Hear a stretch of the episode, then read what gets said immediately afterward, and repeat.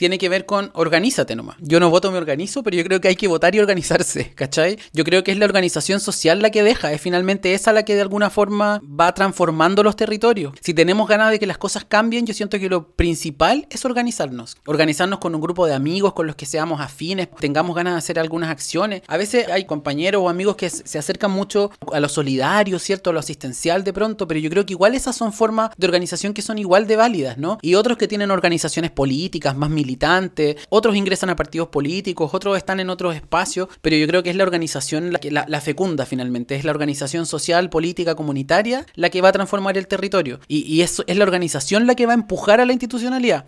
Hola, hola, les habla Alonso Poblete, la voz y cuerpa de Un Gay en Chile podcast. Soy Alonso Poblete, la voz y cuerpa de Un Gay en Chile podcast y les doy la más cordial bienvenida a un nuevo episodio de Un Gay en Chile podcast. Segunda temporada. Activismo LGBTIQA+, testimonios de vida, reflexiones. No estás sole. Somos caleta. Somos muches. Historias de vida. Personas como tú. Diversas. Disidentes. Comunidades. Cultura LGBTIQA+. Bienvenido a Un Gay en Chile podcast. Bienvenidos a un nuevo episodio de Un Gay en Chile. Soy Alonso Poblete, voz y cuerpo de Un Gay en Chile podcast, y te doy la más cordial bienvenida a este episodio. Yo voto y me organizo. Entrevista a Jorge Campuzano. En este episodio escucharemos a Jorge, candidato a concejal por La Serena, psicólogo, podcaster y activista LGBT, contarnos su experiencia en el activismo y en la organización estudiantil, su salida del closet y sus iniciativas, para poder transformar su comunidad en La Serena. También nos explica las funciones de les concejales y la importancia que tienen en el territorio y en su comunidad. Nos entrega interesantes recomendaciones que pueden chequear en esta descripción del episodio. Yo les recomendaré un divertido episodio con Alexandra Navia, reconectando con el pasado, Buenísimo capítulo que creo que hacía falta poder conectar con compas del colegio, recordar viejos tiempos y poder quizás dar vuelta a la página a ciertas cosas y a otras poder revisarlas más adulto, con otra mirada y poder sanar. Entonces, para no hacerles esperar más, aquí empezamos nuestra entrevista con Jorge Campuzano. Hola, hola. El día de hoy, como siempre, les tengo un súper excelente invitado psicólogo de profesión, funcionario público y dirigente sindical, profe universitario, activista LGBTIQ, candidato a concejal por La Serena. Bienvenido a Un Gay en Chile, Jorge Campuzano Rodríguez. ¿Cómo estás? Hola, hola, súper bien aquí. Gracias por la invitación a, participar de Un Gay en Chile. He escuchado varios capítulos de Un Gay en Chile. ¿De verdad? Sí. es que has tenido, has tenido algunos amigos invitados también, así que por eso como que ahí he estado... Ah, eh, ya, qué buena he cachado, onda. Mira qué buena, qué buena. Yo siempre, yo siempre, cuando me dicen esto, yo yo lo escucho con escepticismo y siempre pregunto. y yo me pregunto y digo, a ver, a ver, si realmente hizo la tarea. Sí, qué, pues. episodio escuchaste o cuáles te han gustado? Mira, yo creo que el, primero que. El, sí, no, súper, he escuchado como algunos. El primero que escuché fue cuando invitaron al Rolo Suárez, que yo soy amigo de Rolo Suárez hace mucho tiempo, porque ambos somos de Revolución Democrática, entonces como que nos conocemos los colas de Revolución Democrática, casi todos nos conocemos. Así que súper bien con, con ese capítulo, que fue con el que lo descubrí. Y después me puse a escuchar algunos otros creo que escuché el de Rodrigo Mallea, si es que no me equivoco, o un capítulo que hablaron como de VIH, creo también, creo que lo, lo, escuché hace un, hace un tiempo, así que no, igual te lo tengo en, en mente hace bastante rato.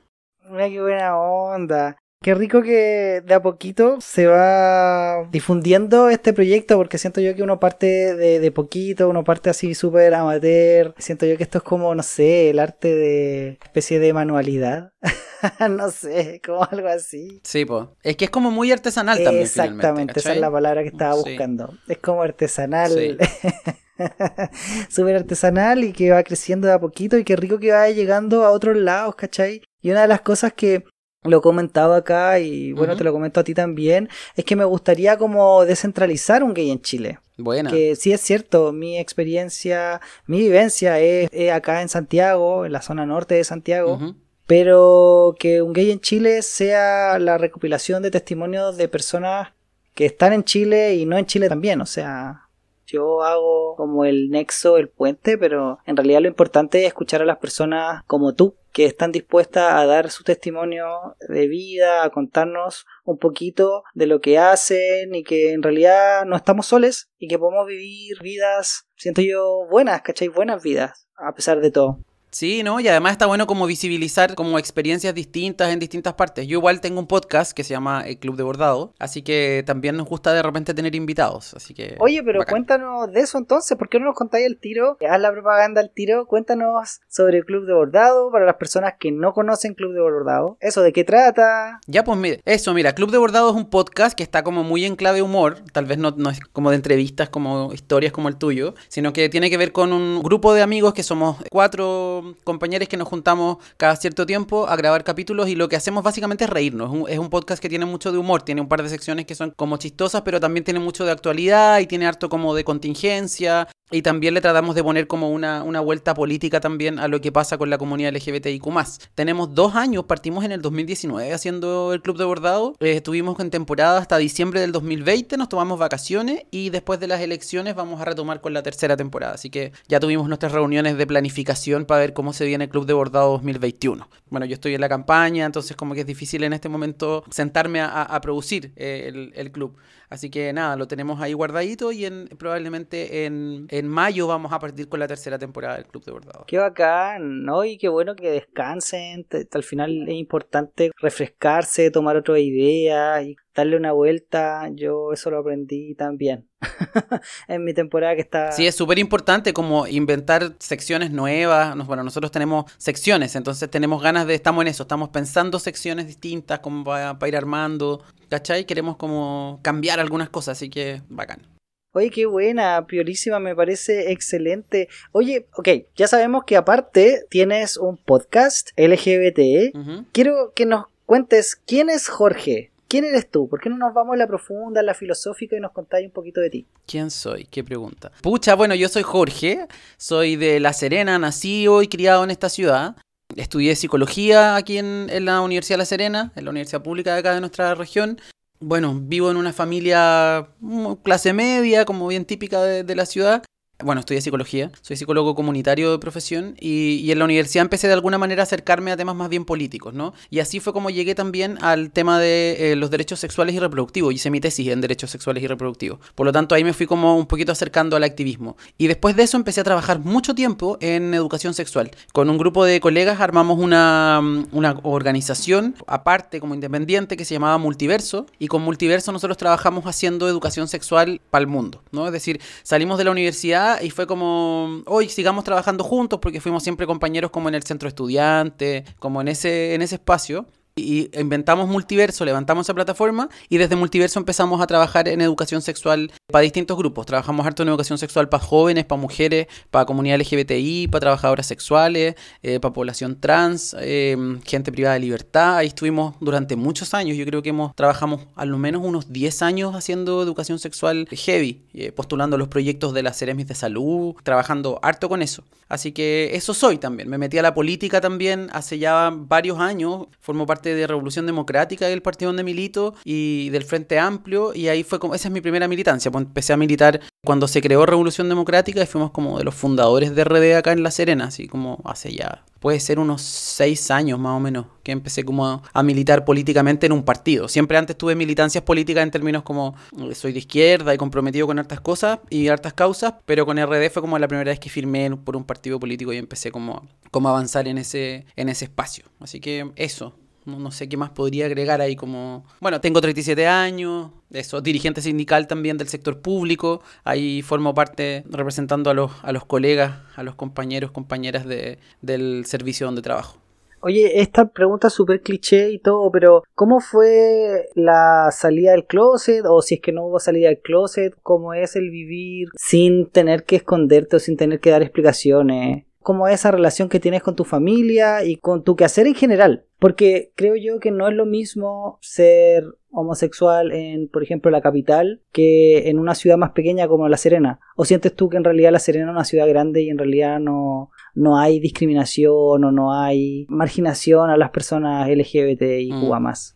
Sí, no, o sea, yo creo que La Serena, como todas las ciudades, tiene como bolsones importantes de discriminación. Somos un país conservador, machista, patriarcal, entonces obviamente lo hay. En términos de salida de closet fue como bien accidentada, de hecho yo no, no, fue una cosa que decidiera en términos familiares. E, en mi grupo de amigos fue como que nada, se conversó, se dio como natural y súper bien, pero eh, en términos familiares fue como accidental, fue así como que me pillaron, entre comillas, como que hubo una confusión de celulares y como que mi mamá agarró mi celular, yo agarré el de ella y finalmente terminaron cachando que, tenía mensajes mi pololo de, eso, de esos años, ¿no? Y, claro, al inicio fue una salida de closet que es bien complicada, pues, ¿cachai? O sea, decir, mi familia que no tenía mucha aproximación formal con el tema y, tal vez como que incluso sus comentarios podían ser un poquito homófobos a veces, eh, entonces fue todo así como muy drama, ¿no? Eso fue, probablemente eso fue hace, no sé, puede ser el 2006 6 aproximadamente. Por lo tanto fue como bien tensa la situación, ¿cachai? Así como, ay, como llorar en la pieza, que hicimos mal y como todo ese, ese rollo como familiar. Pero pasaron los años y yo siento que fue un tema que no se habló mucho durante mucho tiempo y después como en la medida que fue avanzando el tiempo, el, tema se fue conversando mucho más y hoy día es un tema familiarmente súper aceptado y, yo creo que, mis viejos han hecho un viaje súper bonito también con respecto a, mi salida del closet, ¿no?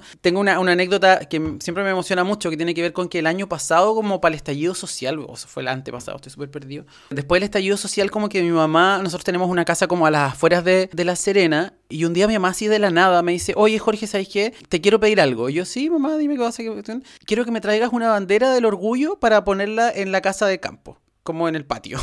Y yo como, ya, bueno, pero fue muy raro y sentí que fue, bueno, tenemos una familia que tampoco somos tan comunicativos, pero sentí que fue un gesto como súper heavy, como de aceptación, como de decir, bueno, voy a poner tu bandera en mi patio de mi casa y eso fue muy bonito. Y de ahí lo hemos conversado y, es un tema súper, súper resuelto a nivel familiar. Y en términos laborales es un tema que yo nunca lo oculto, en verdad, como que no, nunca salgo del closet en el trabajo, como que asumo que todo el mundo lo sabe y si alguien me pregunta, lo digo y, y no, nada, no sé, como que en mis redes es evidente, por lo tanto no, siento que no tengo que dar explicaciones por eso. Aun cuando yo trabajo en un lugar donde la mayoría son, son muchos hombres, entre comillas, muy heterosexuales, creo que, creo que soy el único gay del, de mi lugar de trabajo, somos como 200. Y eso igual es, heavy de repente, pues, porque igual uno es como el, raro, pues, eres como el distinto, ¿cachai? Claro, porque yo... está afuera al menos, el, abiertamente. Claro, por lo menos abiertamente, no sé qué pasará con el resto de la gente, ¿cachai? Pero eso igual es como, a veces me siento un poco extraño con eso, ¿cachai? Como,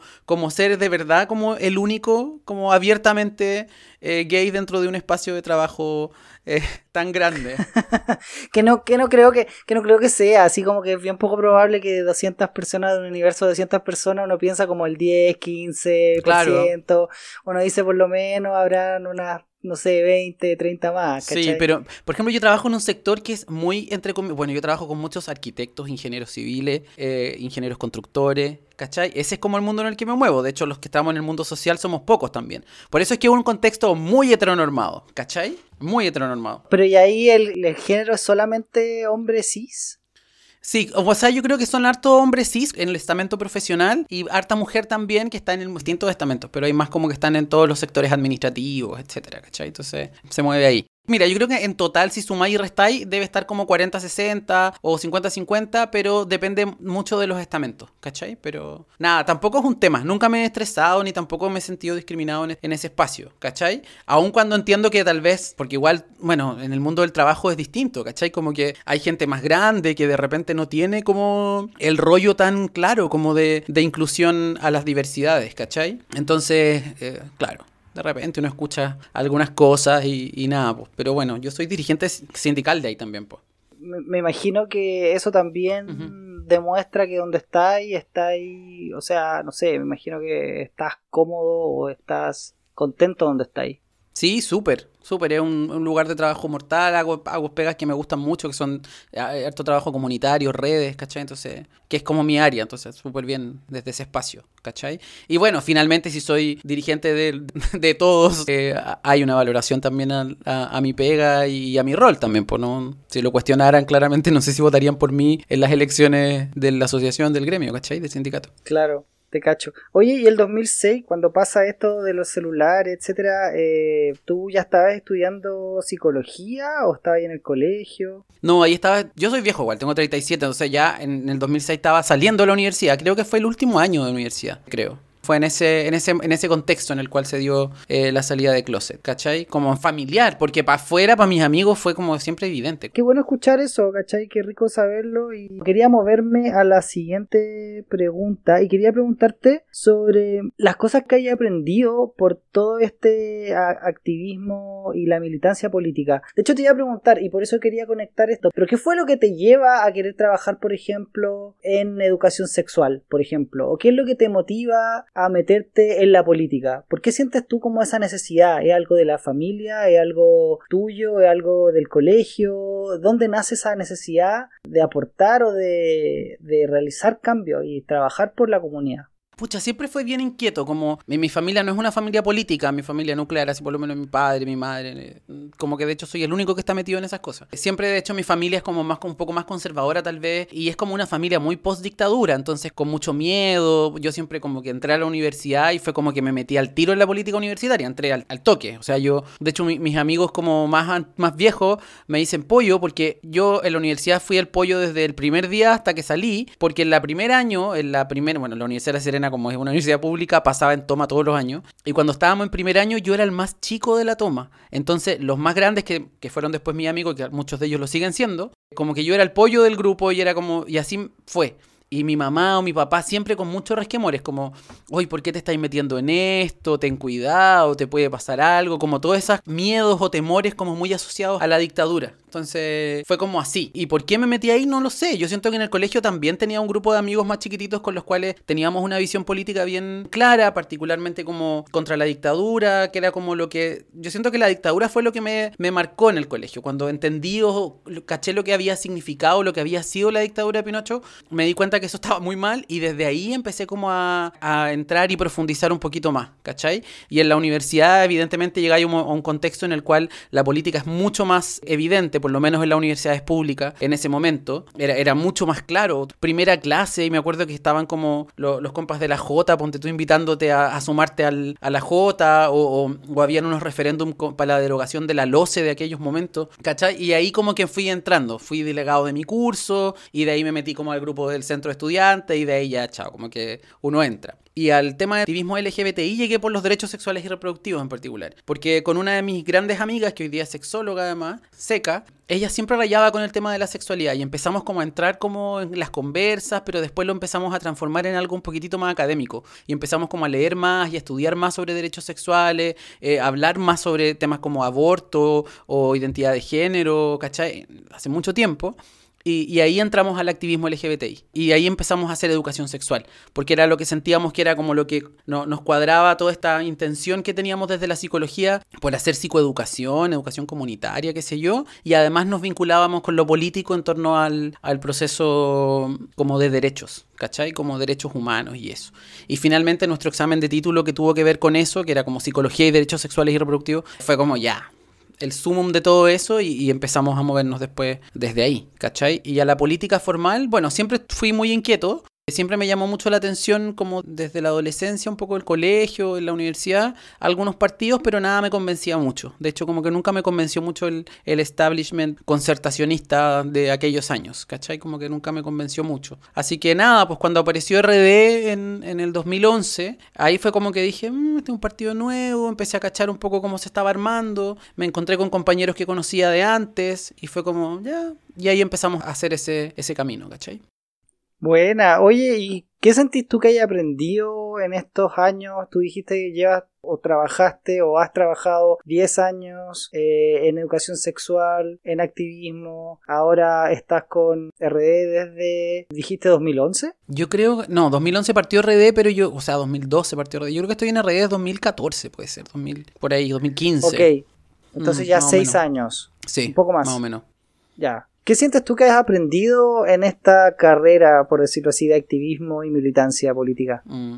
Mira, yo siempre me acuerdo de un comentario que hizo nuestro jefe de escuela en psicología cuando salimos, que como nosotros siempre fuimos los que estuvimos en el centro de alumnos organizando todo, desde las fiestas de aniversario hasta eh, las actividades comunitarias, sociales o más políticas, me acuerdo que en, en, una conversa un profe nos dijo así como, ustedes, por el grupo que salimos, que éramos cuatro compañeros que estábamos para arriba y para abajo siempre haciendo todo, tienen más herramientas que el resto de los compañeros, porque ustedes han hecho mucha gestión gestión durante los 5 o 6 años que estudiaron. Y es verdad, pues nosotros gestionamos desde fiestas grandes hasta marchas y movilizaciones y parar tomas y qué sé yo. Y yo siento que esas herramientas que adquirí como en la universidad, en el medio del activismo estudiantil, son las que finalmente después como que el activismo LGBTI o el activismo político, yo simplemente las he seguido como de alguna forma tal vez sofisticando o, entrenando mucho más, ¿cachai? Que tienen que ver como con la coordinación y gestión de actividades, con trabajar en equipo, siento yo que son cosas que uno aprende en ese, en ese espacio, eh, la importancia de la comunicación y por eso es que llegué también, yo creo que terminé haciendo un podcast, porque uno va de ahí como mirando un poquito o aprendiendo cómo ir avanzando para empujar cambios. Pues si hay algo que nosotros teníamos claro cuando estábamos en la universidad, era que sentíamos que Chile valía, que era bien mula en un montón de temas, como los derechos sexuales y reproductivos, la situación de la comunidad LGBTI, las mujeres, etcétera, y que había que empujar los cambios con, con muchísima más fuerza. Y para eso aprendimos también que había que organizarse, para eso aprendimos que no lo podíamos hacer solo, para eso nos aprendimos que teníamos que eh, utilizar los medios de comunicación y también aprendimos que los medios de comunicación son hegemónicos, por lo tanto tenéis que parar tus propios medios de comunicación, ¿cachai? Y aprendimos a gestionar recursos y aprendemos a, a hacer proyectos, ¿cachai? A comunicarnos con la comunidad, etcétera. Entonces, yo creo que por ahí van las herramientas que uno aprende en este camino como de, de activismo o de gestión social o de trabajo comunitario, como uno quiera llamarle, ¿no? Trabajo político. Sí, todo el rato estoy súper de acuerdo con eso y yo creo que es súper valioso y eso se adquiere así. No sé si es que hay otra forma de, aprenderlo, creo yo, pero sí, es a puro pulso y, y N trabajo y sacrificio, porque es NN pega. Mm. Y ahora vámonos a algo más específico que es tu candidatura. ¿Cuáles crees tú que son las necesidades que tiene La Serena en particular? ¿Y cuál es tu proyecto de trabajo para abordar esas necesidades y poder producir el cambio. Mm. Mira, antes como de responderte esa pregunta, ponerme por las ramas, pero para mí creo que es súper importante y tiene que ver con qué me llevó a tomar la decisión de ser candidato en, en, esta oportunidad. Tiene que ver con que después del estallido social en particular, siento que ahí después de la revuelta hubo un cambio también como una agudización de pronto de mi diagnóstico en torno a lo que necesitábamos, ¿cachai?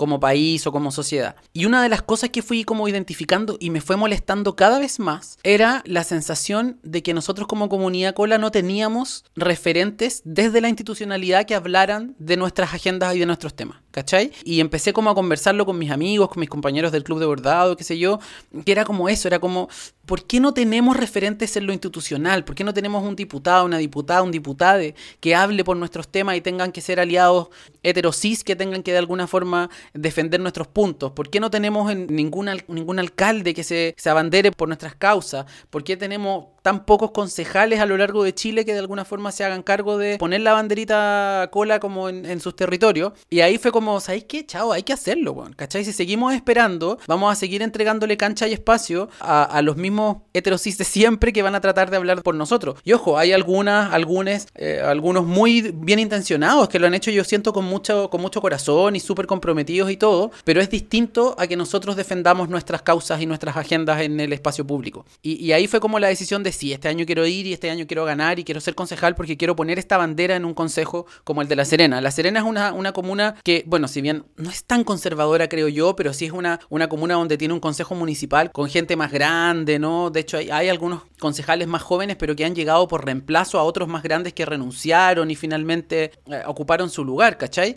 Pero no hay como una, una vocación, yo siento, como transformadora desde la municipalidad a estos temas, ¿cachai? Es decir, ahí hay temas que hay que como ir revisando. Y por eso es que pensé en este espacio en particular de la concejalía, porque es un espacio, yo siento que para partir es como pequeño, pero siento que en el año constituyente en el que estamos, todos los espacios de representación popular van a ser espacios muy importantes. Entonces yo no creo que sea un espacio menor en ese sentido. Y creo que está bien partir poniendo la bandera cola en un espacio territorial, ¿cachai? Y en un espacio como este. Entonces e-, eso era como para dar contexto a la pregunta que me, que me hacíais, ¿cachai? Sí, sí, sí. Oye, te quiero interrumpir. Te quiero interrumpir. Creo es muy importante poder conocer lo que personas en otras ciudades aparte de Santiago están haciendo. La centralización es algo que se critica constantemente, pero es difícil evitarla si vives y tus contactos son de aquí. Una de mis tareas es poder contactar a todas las personas bacanes que están en otras ciudades, pueblos y localidades, que puedan contar sus historias y también compartir todos los avances y lo que aún falta por hacer en cada localidad. Para mí, algo que falta hace mucho, y lo fome es que con esta pandemia más lejos se ve, es tener turismo LGBTIQA saber qué lugares, a qué lugares vamos, dónde nos movemos, si queremos visitar otras ciudades, qué hoteles, bares, discos, calles, etcétera, centros donde podamos conocernos y compartir. Por eso es súper importante lo que nos comenta Jorge, la importancia de la organización para crear una verdadera comunidad, agruparnos alrededor de objetivos comunes, poder compartir y vernos, no solo cuando carreteamos y nos vamos de fiesta. Espacios como estos son súper importantes. Y algo que tocaremos en una entrevista más adelante es que también envejecemos y las personas LGBTIQA mayores no tienen espacios. Un temazo para tratar más adelante, definitivamente. Volviendo al activismo, Jorge nos cuenta que su paso por la universidad fue clave para adquirir herramientas necesarias que se desarrollan participando con otros, trabajando en equipo, haciendo voluntariados. Alexandra Navia, compañera de mi curso del colegio por varios años, nos dio una entrevista el año pasado. Ella nos cuenta cómo llegar a la universidad para ella fue abrir sus ojos y mente a un mundo que por el colegio donde estudiábamos y nuestras crianzas no teníamos posibilidad de conocer. Nos cuenta su paso por el deporte, el fútbol y descubrirse. Y hoy cómo vive como lesbiana, estando en pareja, que ya es algo cotidiano, sin problemas y sin temor. Les invito a escuchar este episodio Reconectando con el pasado, entrevista a Alexandra Navia, si es que quieres saber más de nuestros orígenes. Y entonces, aquí va un poquito de nuestro pasado, compartido en las palabras de Alexandra Navia. y perdóname con tu género, pero son muy fáciles. Somos fáciles. Yo soy fácil. Yo no soy. Sí, Entonces, facilísimo. Oye, pero las mujeres no son tan fáciles. No somos tan fáciles. O sea, el, el tema de la conquista a una mujer es... Es distinto. Es distinto. Es distinto. Y, y, esa parte, ese, ese gustito de que te cueste más, es más atractivo. Por lo menos para mí. Claro. ¿Cachai? Esa, esa parte de la conquista. Bueno, antes era un poquito más cursi, ahora ya no, no soy tan cursi. Que habían muchas cosas que en realidad no lograba percibir. O sea, ¿Como qué, por ejemplo? El mismo hecho de que me atrajeran las mujeres. Bueno, tú sabes, yo he sido, siempre fui muy polola, de, de pololos, ¿cachai? De, de tener el, niño así, el bien portado. De hecho, pololeé como toda mi media. Y gran parte de la universidad. Llegar a la universidad fue el chance que me dio como para conocer de que había otro tipo de cosas, o sea, de que no solo existía la parte heteroformada del niño, la niña, junto a los dos, sino que lo mismo, el mismo deporte que desarrollé después en la U, el conocer a más personas, conocer diferentes crianzas, conocer diferentes estatus sociales, porque la universidad es como cambiarte de universo, ni siquiera es de planeta, es como de universo, así como que te da un entorno así como padres católicos que en realidad tenían que estar casados para estar en el colegio. No sé si te acordáis de ese como requisito que tenían que estar casados. Ser como una familia, una familia feliz, en teoría. ¿Cachai? Muy de familia correcta. O sea, de hecho te digo, de, toda mi familia, todos fueron a ese colegio, al mismo. Mm. De generación, tres generaciones habían ahí, tres generaciones estaban en el colegio. Entonces, como. Por eso tú tuviste que estar ahí. Claro, ¿no? era la tradición familiar. Era la tradición, claro. ¿Cuál vas? A ese de Recoleta. Ya, perfecto. El encontrarme con otro con, parejas ahí mismo y decir, oye, esta cuestión no es tan rara. Oye, lo que te está pasando a ti, tranquila, no, no, no se acaba el mundo, hay más gente como tú. Que yo creo que también es importante a la hora de tratar de aceptarse uno mismo. Y perdón que me vaya tan en la profunda, porque... No, eh, eso es lo que queremos, escuchar, queremos escuchar eso. Porque igual te das cuenta que, que, al fin y al cabo no estáis solo o no estáis sola. De que al ser más, y, yo jamás he sido de, de andar con la bandera en la espalda, o de andar con la, frente como, oye, soy lesbiana, ni nada de eso porque no me llama la atención. No, no creo que el ponerlo, ponerme la bandera y, respeto a los que lo hacen porque tiene mucho valor desde mi punto de vista, pero no creo que sea necesario para yo tener que andar demostrando quién soy. Yo sé que estás aún escuchando, entonces me puedes ayudar compartiendo este episodio. No te olvides de seguirnos en Spotify y escribir una reseña positiva en Apple Podcast. Esto nos hará crecer y que más personas puedan disfrutar de este podcast. Muchas gracias. Ahora volvamos con la entrevista.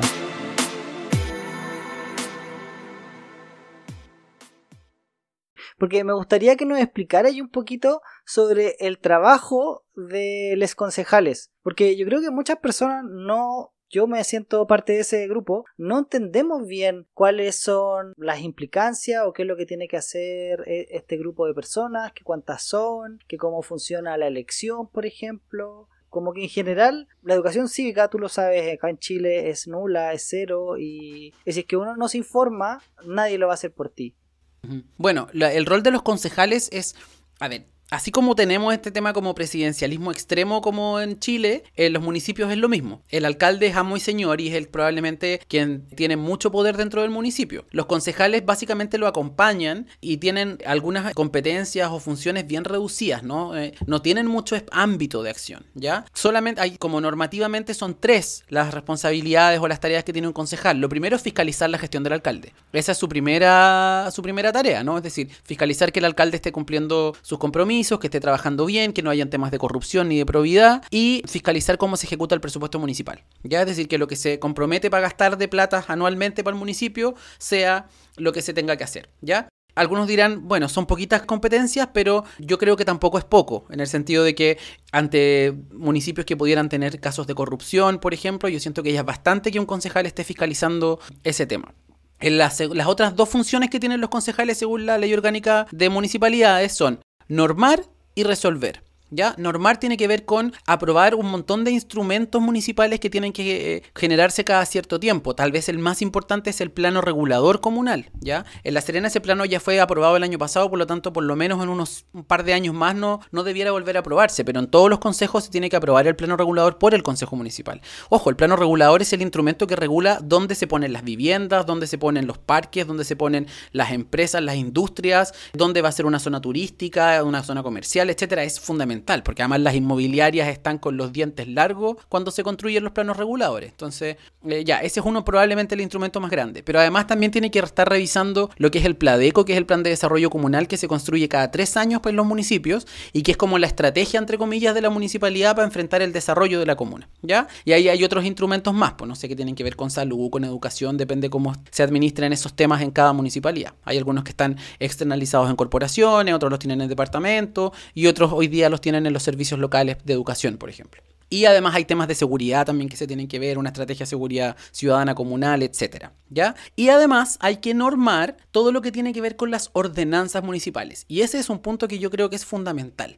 Las ordenanzas municipales son algo así como las leyes chicas, ¿no? Son como leyes que tienen solo un espacio comunal, rigen solo para la comuna, pero pueden ser en los temas que el municipio lo estime pertinente. Por ejemplo, en la Municipalidad de La Serena, nosotros hace ya 10 años fue una municipalidad muy innovadora porque tuvo una ley, una ordenanza municipal contra la discriminación arbitraria. ¿Cachai?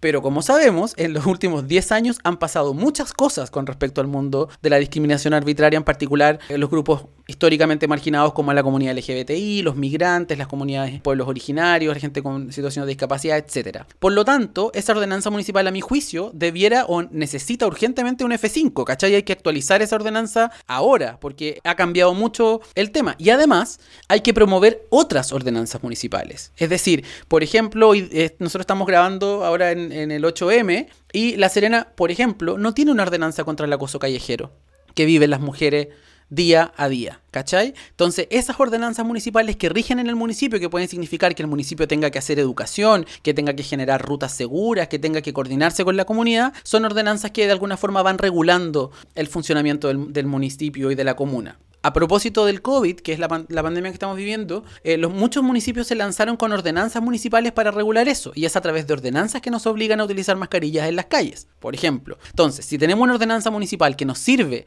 para poder regular el uso de mascarillas en las calles, yo creo que perfectamente podemos tener ordenanzas municipales que promuevan otras cosas, desde economías sustentables a nivel local, la no discriminación contra las mujeres, como decía recién con una ordenanza contra el acoso callejero, mejorar la ordenanza en términos de no discriminación, o tal vez hacer una específica para la comunidad LGBTIQ que yo creo que por ahí hay que ir avanzando, es decir, armar una oficina municipal que aborde este tema, representación jurídica para la gente que se sienta vulnerada o que sea víctima de algún delito eh, de la ley Samudio, por ejemplo, etcétera. Entonces, ahí hay un tema muy importante en, ese, en el tema de normar. Y finalmente hay algunas cosas específicas que la ley pide también que pasen por los consejos municipales. No estoy pensando, no sé, por lo típico, las patentes de las botillerías o de los lugares de esparcimiento, como dónde vas a instalar una discoteca y cómo se relaciona con los vecinos, etcétera. Eso también pasa por el Consejo Municipal y tiene que ser aprobado por los concejales, entre muchas otras cosas, pero es eso en términos bien grueso.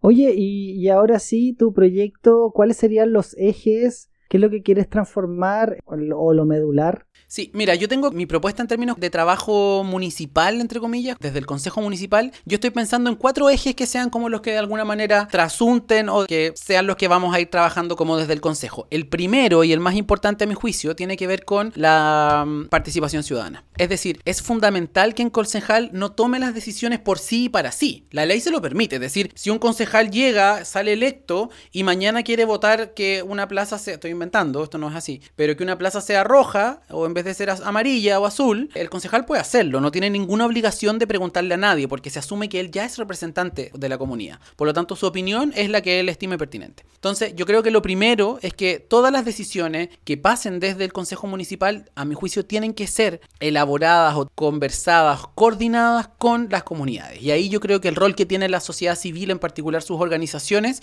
es fundamental. Es decir, tenemos que lograr que, o mi compromiso es, que todas las decisiones que pasen por el Consejo Municipal sean conversadas con organizaciones sociales. Para eso yo propongo que tengamos algo así como un cordón de organizaciones sociales que quieran sumarse al trabajo de, mi concejalía eh, y que siempre nosotros les estemos informando cuáles son los puntos que vamos a trabajar en la tabla y que nos entreguen sus opiniones y logremos llegar a un consenso y eso traducirlo finalmente en la votación del, del Consejo Municipal. El segundo eje de la campaña o de los compromisos que yo establezco tiene que ver con la rendición de cuentas, ¿no?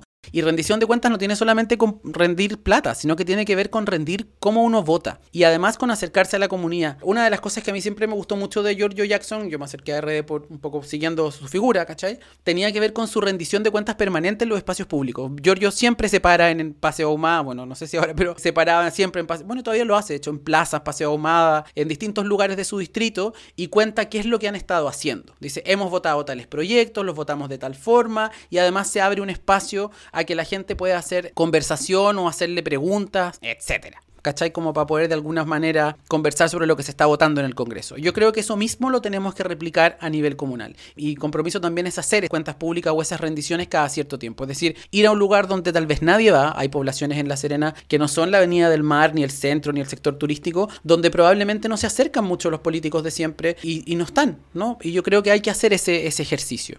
Lo tercero tiene que ver con ponernos a tono con los tiempos que corren. Y para eso siento que lo digital es importantísimo. Así que ahí también yo estoy pensando en promover una democracia digital. ¿no? Es decir, dentro de las competencias que tiene el concejal, yo creo que hay que abrir una ventanilla digital abierta permanentemente para que los vecinos y las organizaciones sociales puedan entregarnos denuncias. Nuestro rol es fiscalizar, pero no vamos, los concejales no van a fiscalizar solos. Tienen que fiscalizar con la gente que se entera de alguna denuncia o de algún delito o de algo que esté ocurriendo que tengamos que revisar. Entonces, para recibir denuncias, pero también para recibir sugerencias, entregar ideas para de alguna forma ir mejorando el municipio o, o pedirle explicaciones a las autoridades que correspondan, ¿no?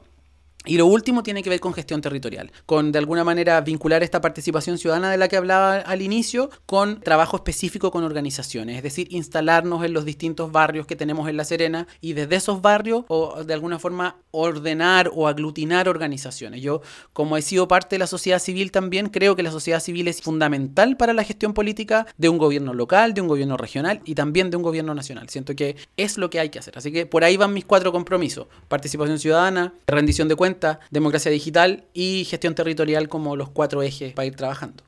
Súper. ¿Y hay algo que sientes tú particular con la población LGBTIQA ¿Sientes que hay alguna deuda que tenga el municipio con esta población o estas comunidades? Sí, pues como te decía recién, yo siento que hace 10 años atrás cuando se lanzó la ordenanza de contra la discriminación arbitraria en la comuna, fue un avance. De hecho, fue una de las comunas, una de las primeras comunas de Chile que generaron esta ordenanza. Pero siento que nos quedamos ahí. ¿Cachai? No avanzamos en ese espacio. Hoy día tenemos una oficina como contra la discriminación a nivel municipal que agrupa todo lo demás. Se agrupa diversidad sexual, agrupa eh, personas en situación de discapacidad, población migrante, población, pueblos originarios, etcétera. Y yo siento que eso no es suficiente. ¿Cachai? Yo creo que hay que, de alguna manera, tener espacios propios para que la comunidad LGBTIQ más se pueda articular. Nuestra ciudad en particular tiene bien poca organización LGBTI. Y ese es uno de los puntos que en campaña ha costado armar. No hay organizaciones. Hay un par de organizaciones muy históricas históricas, muy antiguas, pero no surgen organizaciones nuevas de la comunidad LGBTI en La Serena. Y para ser una población que tiene cerca de 250.000 habitantes, me parece que es una debilidad. Y yo creo que no tiene que ver con las competencias específicas del concejal, ¿cachai? Pero sí tiene que ver con uno de los compromisos de gestión territorial y yo creo que tenemos que ser capaces, y me quiero poner a disposición en ese sentido, para que La Serena cuente con organizaciones LGBTIQ+,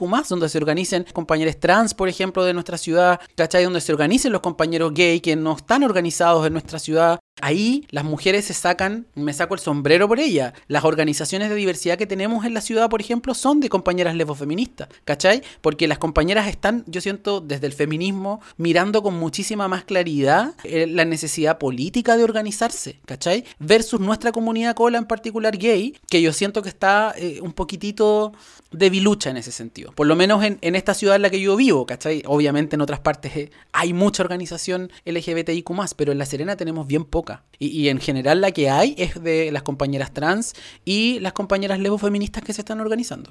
Vale, entiendo. Bueno, ahí el llamado yo creo que queda y está abierto. Y, y eso mismo, ¿qué mensaje entonces nos darías a las personas que te estamos escuchando en general? Personas que quizá no estamos en La Serena, quizás que te vamos a escuchar cinco años después. ¿Qué mensaje nos va a entregar eso? Mira, yo creo que para mí un mensaje que yo siento que es como atemporal y que sirve siempre, tiene que ver con organízate nomás, ¿cachai? Yo no voto, me organizo, pero yo creo que hay que votar y organizarse, ¿cachai? Yo creo que es la organización social la que deja, es finalmente esa la que de alguna forma va transformando los territorios. Si tenemos ganas de que las cosas cambien, yo siento que lo principal es organizarnos, ¿cachai? Organizarnos con un grupo de amigos con los que seamos afines, pensemos, tengamos ganas de hacer algunas acciones. A veces hay, no sé, pues compañeros o amigos que se acercan mucho a lo, a lo solidario, ¿cierto? Lo asistencial de pronto, pero yo creo que igual esas son formas de organización que son igual de válidas, ¿no? Y otros que tienen organizaciones políticas más militantes, otros ingresan a partidos políticos, otros están en otros espacios, pero yo creo que es la organización la que la, fecunda finalmente, es la organización social, política, comunitaria la que va a transformar el territorio y es, la organización la que va a empujar a la institucionalidad. Yo hice un, un postítulo en, en gobierno y gestión pública y tenía un profe que siempre decía, el Estado siempre llega tarde. El Estado en términos de municipio, de ministerio, de lo que sea, Congreso, siempre va a llegar tarde. Si pensamos que el Estado va a llegar primero, sería lo ideal, pero lamentablemente el Estado llega después de que llega la organización. Por eso es que yo te decía recién que es tan urgente que la comunidad gay, por ejemplo, tenga organizaciones en La Serena y en todas las comunas, para que ponga los puntos sobre la mesa. Si no hay organizaciones LGBTIQ más en los territorios, no va a haber con quién dialogar y por lo tanto, ¿quién va a empujar esas agendas? ¿Quién va a estar ahí diciéndole al alcalde, oiga, salve, que póngame una oficina antidiscriminación? ¿Por qué no tiene una ordenanza? ¿Por qué no hizo la bandera LGBTIQ más, por ejemplo, para el Día del Orgullo? ¿Cachai? Si no hay organización, ¿quién lo va a hacer? ¿Cachai? Tenemos que simplemente descansar en la iniciativa que tengan las autoridades. Y yo creo que eso no es suficiente. El estallido social y la revuelta nos demostró que si seguimos descansando en esperar que las autoridades finalmente electas o qué sé yo tomen la iniciativa, van a pasar 30 años más y todavía vamos a seguir probablemente con los mismos problemas que tenemos ahora. Todo el rato, Jorge como dices tú, es una lección que tenemos que ejercitar, siento yo, y recordar todos los días. El tema es que esta organización o este trabajo no es de un año, no es de ahora a votar, ¿cachai? Sino que es algo que tenemos que hacer todos los días hasta que nos muramos. O sea, si, si queremos crear, yo digo, el Chile inclusivo, un Chile donde todos seamos parte, tenemos que trabajar hoy y tenemos que hacerlo todos los días y tenemos que estar ahí, tenemos que estar presentes y tenemos que estar también fiscalizando, tenemos que estar ahí viendo, eh, observando, acompañando, etcétera, todo el rato. Todo el rato, y además, y eso, y, no descansar, ojo, que yo esté por la vía electoral en este momento en una candidatura, pero lo último que podemos hacer es descansar exclusivamente en el voto. Yo creo que si descansamos exclusivamente nuestra participación política en las elecciones, también estamos, no vamos a llegar a buen puerto. Por eso es votar bueno, quien no quiera, quien quiera anular y qué sé yo, también está en su derecho a hacerlo, pero yo creo que la organización, es ahí está la, clave de cómo avanzáis. Sí, todo el rato, sí, porque siento yo de nuevo, o sea, al votar, después tenemos que realmente exigir que las personas que nos están representando que estén haciendo lo que necesitamos que hagan, que se haga la pega, que se trabaje y que, de nuevo, como que sin trabajo, sin acción, no se va a llegar a ningún puerto y vamos a quedar en lo mismo. Y si es que no peor. Y que cumplan sus compromisos, ¿cachai? Hoy día en campaña hay un montón de candidatos y candidatas y candidatas ofreciendo un montón de cosas, ¿cachai? Y yo creo que es la gente y sus organizaciones quien tiene que exigir que se cumplan esos compromisos entre ellos mismos los que salgan o salgamos electos, mi compromiso es rendir cuentas, ¿cachai? Pero en general eso no, no pasa muy naturalmente. Tenéis que de alguna forma estar ahí punceteando para que se cumpla lo que se prometió, ¿cachai? Si eso, eso es lo que hay que hacer. Oye, Jorge, ¿hay mecanismos para exigirle a, no sé, el alcalde o parlamentario, o no sé, que cumplan? ¿No? Hasta el momento no hay nada. No, no hay, no existe. Yo espero que la nueva constitución venga con esos mecanismos, con los revocatorios para todos los cargos, ¿cachai? Es decir, hoy día quien puede sacar de su cargo a alguien es básicamente la justicia porque ha cometido un delito que es incompatible con el cargo. Pero ya sabemos cómo opera la justicia también en Chile, particularmente para los que están en los ámbitos políticos. Entonces, ojalá la nueva constitución venga con algunos mandatos revocatorios para que si algún autoridad o algún representante popular no cumple sus compromisos o tiene ciertas prácticas que tal vez no rayan en lo delictual, pero sí son éticamente cuestionables, puedan, eh, no sé, pues, juntar firmas y empujar de alguna forma a evaluar una remoción de los cargos. A me parece eh, súper democrático y transparente. Que siempre se esté como ahí respondiendo a la gente, que no sea como que se dé por sentado que el cargo dura los cuatro años que tiene que durar, sino que tengáis que trabajarlo bien para que, para que eso se asegure de alguna forma todo el rato de acuerdo. Bueno, y por eso también tenemos que elegir proyectos que estén moviendo eso, que estén empujando estos cambios en la constituyente, cabres. Oye, eh, Jorge, y para ir terminando nuestra entrevista, ¿nos puedes recomendar o algo para leer, o películas, series o documentales para ver, o algo para escuchar? Buena, bacán, me gusta que le esa pregunta. Voy a recomendar de así a todo. Eh, yo creo que para leer voy a recomendar dos libros que me estuve leyendo este verano y me parece que son impecables para este momento. Uno se llama La teoría King Kong de Virgin Despentes, ha sido muy muy popular, que habla harto sobre, bueno, aparte es desde el feminismo también ese libro, pero yo siento que es muy atingente también a las comunidades LGBTIQ y a las disidencias sexuales, así que lo recomiendo un montón. Es un libro que habla un poco de cómo salimos de este patrón o, de estas expectativas que la heteronorma cisgénero blanca instala sobre todos, ¿cachai? Está pensado más en las mujeres, pero yo creo que es súper útil también y excelente referente para las disidencias también. Particularmente en una comunidad como la nuestra, que a veces igual tiene como prácticas intracomunidad que son bien discriminatorias, ¿no? Es decir, nosotros tenemos muy instalados conceptos como la gordofobia dentro de la comunidad, la plumofobia dentro de la comunidad, y yo creo que es bueno mirarlo con otra, con otra lógica también. Y ese libro es muy bueno. Y sobre feminismo hay uno que se llama Feminismo para el 99%, que también me gusta, son, fueron mis dos libros del verano. Y los recomiendo un montón, que es, un, es una declaración, que son como 10, como es un decálogo o algo así, de por qué el feminismo es necesario, urgente y útil para el 99% de la población. El 1% es el hombre blanco heterosexual multimillonario. No somos ninguno de ellos probablemente los que estamos escuchando esto, así que el feminismo para todos nosotros nos sirve. Así que esa es una recomendación súper bonita en términos de libros, se los recomiendo para que lo puedan echar una miradita.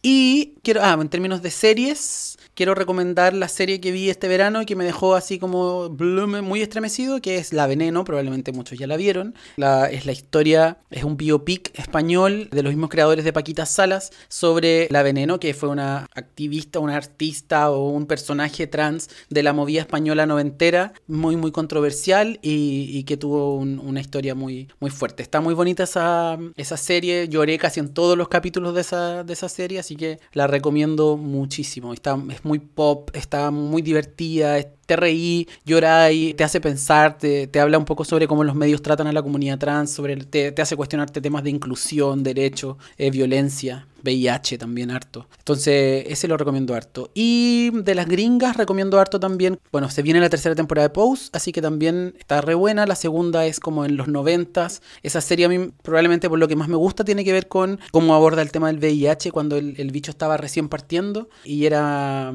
particularmente estigmatizado por la población. Hoy día estamos en otro momento y hay que agradecer a la ciencia con sus avances que hoy día hace que un virus como el VIH no sea lo que fue en los 90 y en Pose queda súper claro. Y de música, pucha, escucho como hartas cosas nuevas y viejas, así que como que me, cuesta como pillar algo. Siempre en, en mi playlist siempre está como Spice Girls, dando vuelta. Siempre está. No, pero vamos a escuchar tu podcast. Sí, bueno, en el podcast también. Ahí también tenemos música, mucha música kitsch, mucha música vieja y mucha música nueva. Así que eso. Nada, esos son como mis, mis recomendados en términos generales. Bacán. Oye, Jorge, y si la gente te quiere contactar, ¿puede hacerlo? El que me busca me encuentra y estoy en todas las plataformas. Estoy en, en, Instagram, que es la plataforma probablemente que más estoy usando hoy día. Ahí me busca como Jorge Campuzano Rodríguez, todo junto, arroba Jorge Campuzano Rodríguez. Estoy en Twitter, que también lo ocupo harto, que es arroba Jorge Campuzano R. Y estoy también en Facebook, que es Jorge Campuzano Rodríguez también. Así que ahí me puede encontrar. Tengo un TikTok, pero no lo uso. Yo estoy con una campaña que en realidad no la he hecho, pero quiero hacer una campaña educacional de qué es un podcast, porque tú cachai que hay generaciones que no saben lo que es un podcast. Yo creo que muchas personas no saben lo que es un podcast y si no fuera por la pandemia, muchas personas seguirían sin saber lo que es un podcast. Entonces... Deberíamos partir así como, aprender como podcast. Mucha gente le cuesta mucho decir la palabra podcast. Mira, te voy a compartir después cuando terminemos esto los, los videitos de TikTok para que tú veas exactamente lo que estamos hablando. Muy bien. ¿Y cuáles son tus podcasts favoritos? ¿Tenéis como algún podcast que escucháis todas las semanas calado?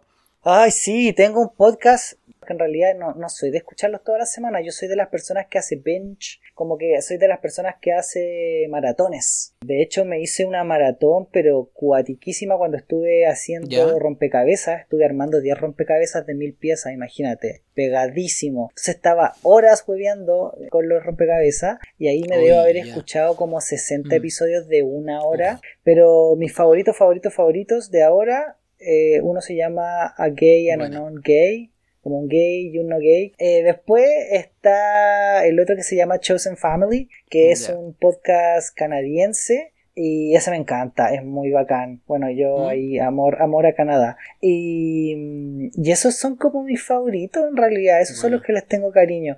Y los otros ya son que me vienen como por, por momentos, es como las series, como que yo me escucho, no sé, los 10 episodios, me escucho los 20 episodios, me pego hasta que me da la weá y cambio, y mm. me pongo a escuchar otro. Y ahora que estoy en época de producción, no tengo tiempo de mm. escuchar mucho podcast, pues entonces porque estoy, mm. porque estoy grabando entrevistas, o estoy escribiendo lo que voy a decir, o estoy editando, o estoy creando, por ejemplo, videos para TikTok, para promocionar. Ya. Yo sé que quiero recomendar ahí un podcast en particular, es, como mi podcast favorito. Yo de hecho cuando lo escucho siento que es como que es chileno, se llama Las Raras. Es un podcast como de audio documental espectacular. Hay unos capítulos que son estremecedores porque son como muy documental o sonoro y está la raja. Tengo otro podcast de un amigo que se llama Bitácora Remix que también me gusta un montón y hay otro que se llama No Sabes Nada, que es un podcast de series y películas que también me gusta un montón. Pero las raras, eh, si tienen tiempo, escúchenlo. Hay uno sobre mm, la, frontera, no me acuerdo cómo se llama, pero es sobre un capítulo sobre la frontera mexicana estadounidense, ¿cachai? Y está brígido, porque los locos lograron como recopilar los audios del 911 de los migrantes que están tratando de pasar cuando se pierden en el desierto de Sonora. ¿Cachai? Entonces es como no tengo agua, es una weá estremecedora y, ver un poco lo que fue la acción de Trump contra los migrantes fue una weá así genocida básicamente lo que hicieron. Y ese podcast está muy muy bonito, creo que es muy fino y muy muy duro, siento que es, es un documental, o sea, un podcast muy documental y lo recomiendo muchísimo también. Y el Club de Bordado también en todas las plataformas.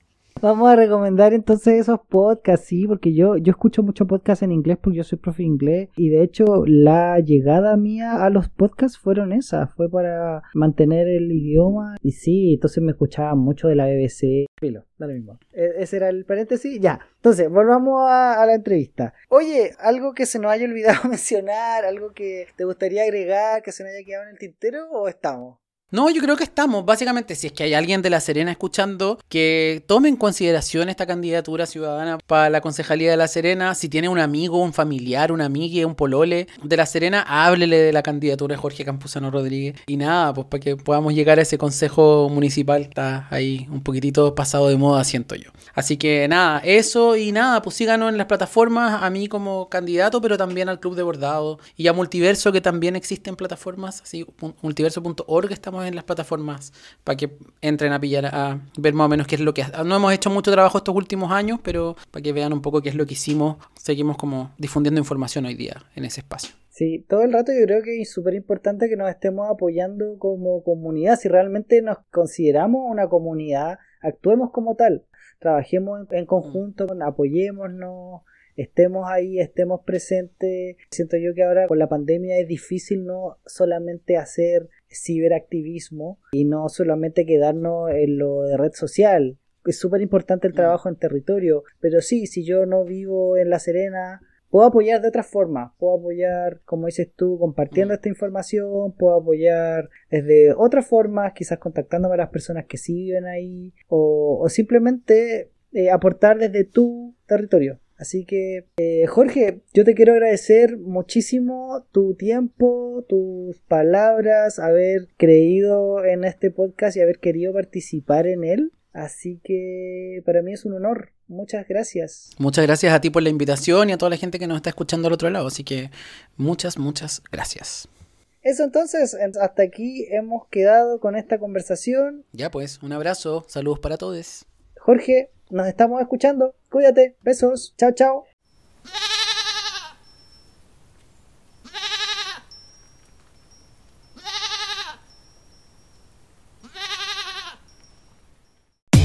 ¿No les parece importante saber la labor de los concejales? ¿Ustedes la sabían? Yo sé que son cosas que con una búsqueda de Google o un par de minutos de lectura puedes conocer, pero yo no lo había hecho. ¿Tú sabías eso?